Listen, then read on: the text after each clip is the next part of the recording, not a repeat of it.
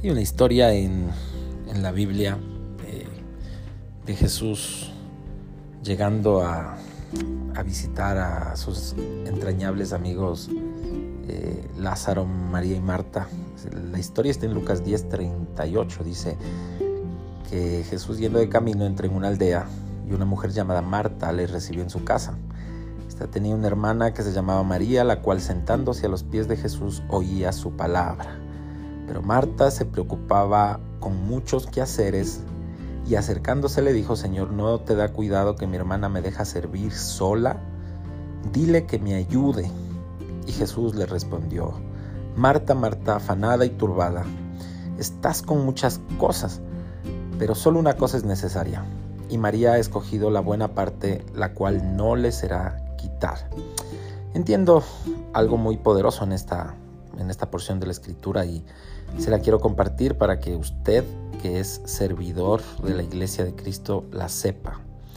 Mire, cuando Jesús llega a un lugar, cuando Jesús viene, en cualquier forma que Jesús venga, en ese entonces Jesús estaba, ¿verdad?, físicamente. Ahora Él viene en su palabra, viene en su unción, en su poder. Cada domingo Jesús viene a la iglesia. Eso, eso es lo que esperamos y eso es lo que todos sentimos. Pero cuando Jesús viene a la iglesia, ¿cuál es tu, cuál es tu actitud? ¿Cuál es tu posición? Dice que eh, María y Marta eh, eran las dueñas de su casa, ellas eran las anfitrionas, ellas eran las servidoras. Claro, María estaba sentada escuchando la palabra y Marta fue a servir. Esto nos, nos pareciera como una, una licencia para no servir, ¿no? Yo he escuchado a muchas personas decir, en algunos eh, círculos que es mejor sentarse a oír la palabra antes que servir, porque Jesús a la que se sentó a oír la palabra le, alabó y a la que estaba sirviendo le habló, le llamó la atención. Pero en realidad, eh, si somos correctos al leer la escritura, en la escritura no dice que Jesús le habló a Marta por servir, dice que le habló por servir afanada y turbada.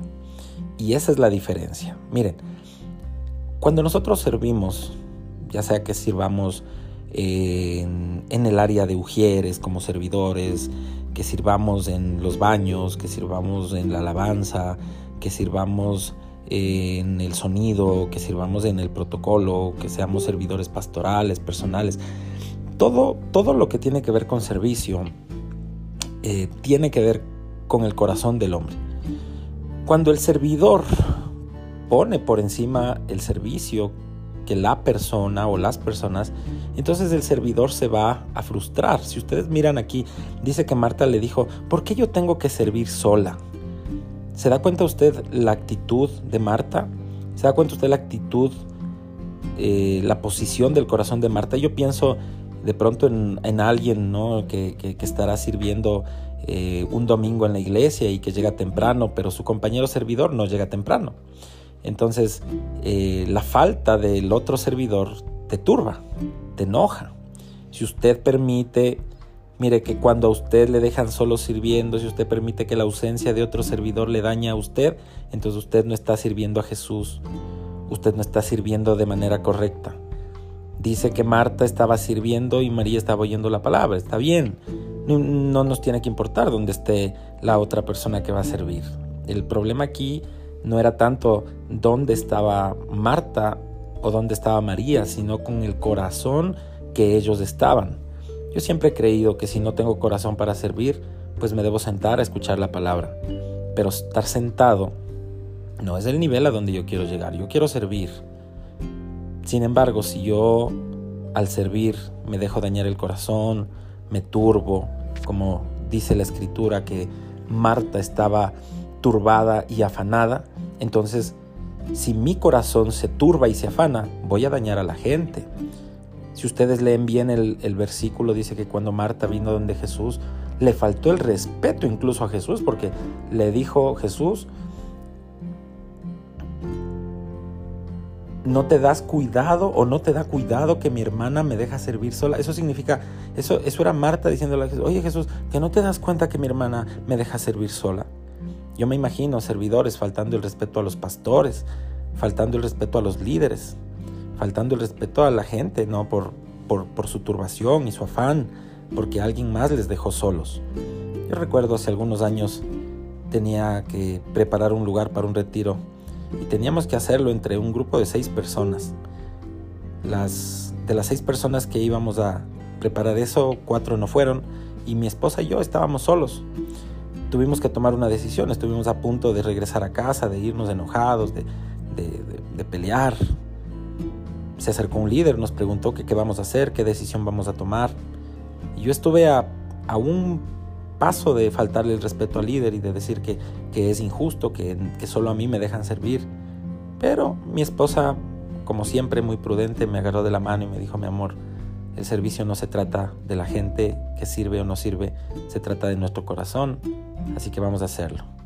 Y casi nos amanecimos esa noche en la iglesia preparando el lugar. Luego tuvimos un tiempo hermoso, un retiro hermoso. Sí, la gente que no sirvió también fue al retiro, también se la gozó con Dios, les tuvimos que perdonar, nuestro corazón fue tratado. Pero lo que me voy es que si nosotros somos como Marta y dejamos que nuestro corazón se afane, se turbe en el momento del servicio, créame, nuestro servicio no servirá de nada. Les tengo que decir algo para terminar. Nunca el servicio está por encima del corazón de las personas. Siempre las personas están por encima del servicio. Siempre la gente está aún por encima del ministerio. Recuerden y nunca olviden que nuestro primer llamado es ganar almas, es establecer almas, amar a las almas, amar a las personas. Y para eso estamos, para eso nos hemos constituido como iglesia de Cristo en la ciudad en donde estamos.